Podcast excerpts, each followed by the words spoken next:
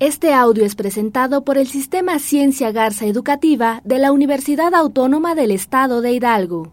Para mayor información, visítanos en www.uaeh.edu.mx. Gracias por aprender.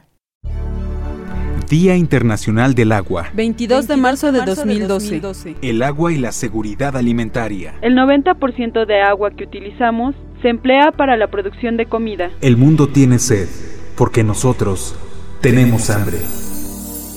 Hoy en día hay 7 mil millones de personas que alimentar en el planeta y se prevé que habrá otras 2 mil millones para el año 2050. Las estadísticas indican que todas las personas beben de 2 a 4 litros de agua a diario. Sin embargo, la mayor parte del agua que bebemos está incorporada en los alimentos que consumimos. Para producir un paquete de pan se necesitan 650 litros de agua, la leche 200 litros, un bistec 7000 litros, frutas y verduras 13 litros, una hamburguesa 2400 litros. Todos los alimentos necesitan agua.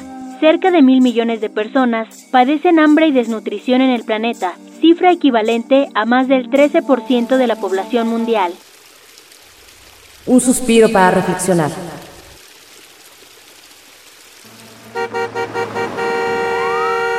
¿Qué rumbo decides tomar? Día Internacional del Agua. Radio Universidad Autónoma del Estado de Hidalgo, 997.